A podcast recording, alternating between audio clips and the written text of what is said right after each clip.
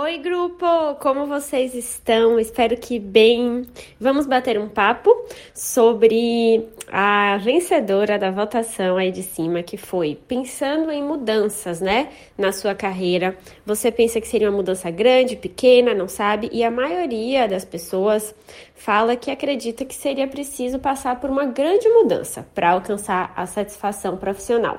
Isso tem tudo a ver com a caixinha que eu acabei de abrir nos meus stories agora, que foi o seguinte: qual é o seu maior sonho profissional?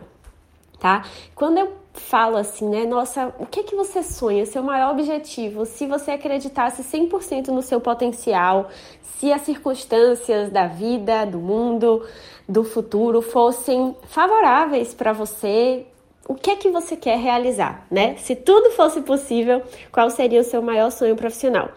E quando eu faço essa pergunta, algumas pessoas miram realmente lá no alto, num sonho muito, muito, muito alto. Outras pessoas nem se permitem, né, ir tão longe assim, porque de fato não conseguem imaginar uma vida tão favorável. E outras pessoas até gostariam de ter um sonho tão alto assim, mas elas ainda não sabem, não conseguem definir o que querem, não é verdade?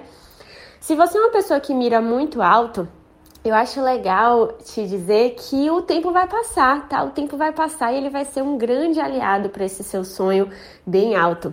Se você conseguir quebrar esse sonho em várias metas, várias, vários passos de um caminho e você for curtindo esse caminho, o tempo vai passando e vai ter um dia que esse sonho, que parecia muito, muito, muito distante, vai se tornar real, né? Esse é o processo de tornar os nossos sonhos em objetivos, de levar eles a sério e de construir eles no dia a dia, mesmo sabendo que eles podem fazer parte de uma realidade ainda muito distante, mas a verdade é que 10 anos vão passar, 20 anos vão passar. Então eu fico feliz que você se permita sonhar alto e eu fico mais feliz ainda se você for transformando esses sonhos em objetivos, trazendo concretude para eles e é, preenchendo o seu dia a dia com o que for necessário para esses sonhos se tornarem realidade.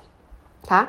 Se você é do outro tipo de pessoa que nem se permite ainda sonhar muito alto, eu vou te dar uma bronca, certo? uma aluna minha até me perguntou ontem, ela falou: Cissa, eu estou participando de um processo seletivo, eles vão dar a resposta essa semana, eu quero muito, muito, muito essa vaga, tem tudo a ver com o meu plano de carreira, com o que eu coloquei de objetivo para mim. Você acha que eu não devo criar expectativa para eu não me frustrar? Sabe como é, né? Eu falei: tá louca, minha filha tá louca, tem que criar expectativa. A gente não tá falando com um monte de criança que não dá conta de uma frustração. Eu tô falando com a adulta forte, madura, que vai sim criar expectativa e que se as coisas derem certo, você vai comemorar muito, você vai explodir de felicidade. E se essa vaga não dá certo, você vai passar por um momento de frustração e você vai perceber que esses momentos de frustra frustração não te matam e você vai é, se reconstruir para um próximo passo, para uma próxima tentativa, mas com certeza você vai ter aprendido alguma coisa dessa tentativa específica. Então, é, quando você não se permite sonhar, você está se lidando consigo mesma como se você fosse uma criança, né? Nossa, eu nem vou me permitir sonhar porque eu não dou conta, né, de falhar, não dou conta de me frustrar, não quero ter que passar por isso. Pois é, você está se protegendo de uma possível frustração, mas você também está se protegendo das grandes realizações da sua vida e da sua carreira, tá? Então é importante você tirar um tempinho aí dos seus dias para você se reconectar com a sua intuição se você é uma pessoa de rituais, né, voltar para esses rituais, para o que te faz bem, para o que te faz ser uma pessoa mais otimista, mais positiva, mais confiante para o futuro e refazer esses seus objetivos profissionais de longo prazo, tá? E para a terceira pessoa, que é a pessoa que nem consegue escolher que objetivo é esse, meu Deus, eu não tenho a menor ideia. Se você está falando de sonho, eu não tenho sonho, eu quero ter um sonho.